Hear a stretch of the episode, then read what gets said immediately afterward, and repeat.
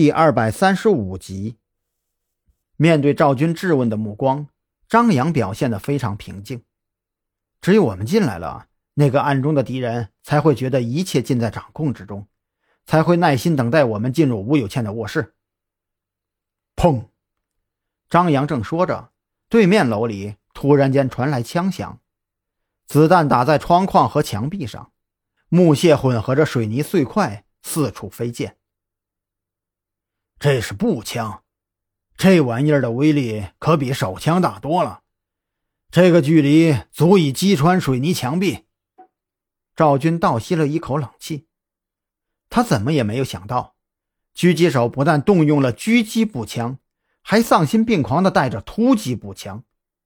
想到这里，他压低了嗓音说道：“我们必须转移了，没有被狙死。”被乱枪穿透墙壁，打成筛子，那就倒霉到家了。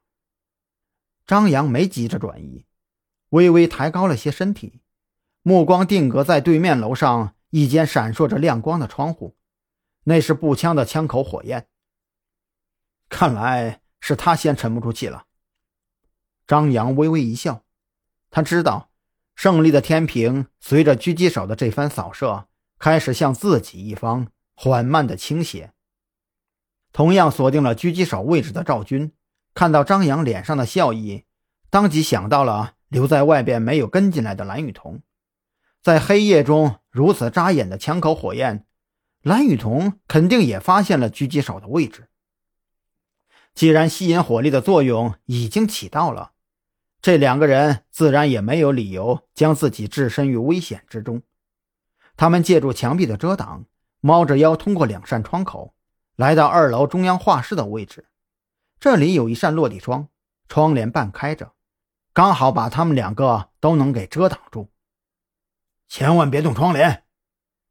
看到张扬想要收拢窗帘往外观察，赵军赶忙开口制止。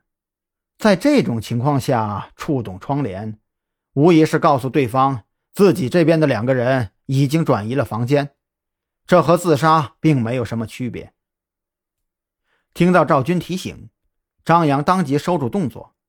可对面好像早就料到他们会来这里一样，一阵猛烈的火力倾泻在落地窗上，玻璃被打得粉碎，窗帘也被撕开了好几道口子。也得亏张扬动作快，就在他趴下的一瞬间，一发子弹几乎贴着他的脸庞划过，这可把张扬吓得不轻，再也不敢冒头了。把身体尽可能躲在较为厚实的墙壁部分。砰砰砰！短暂的停歇以后，对面楼里又是几声枪响。不过这一次的射击节奏很慢，而且子弹也不是射向他们所处的房间，而是楼下。听到这阵枪声，张扬脸上的笑意更浓了。现在才意识到屋里少一个人吗？可惜呀，有点晚了。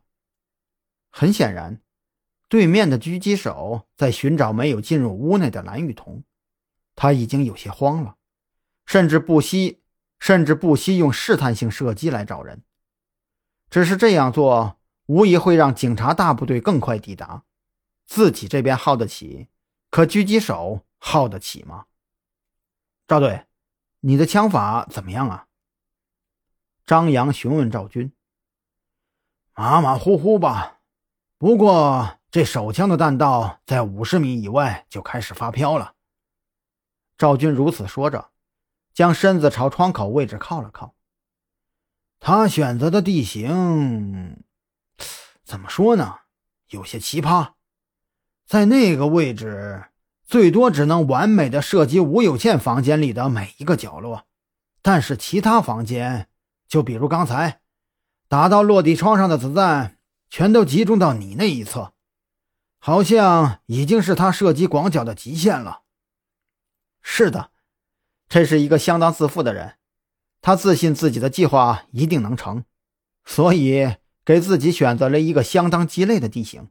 这也就是说，如果那栋房子里没有第二个狙击手，那么我们现在就算是正大光明的掀开窗帘趴在你那边，他也只能干瞪眼，却射击不到我们。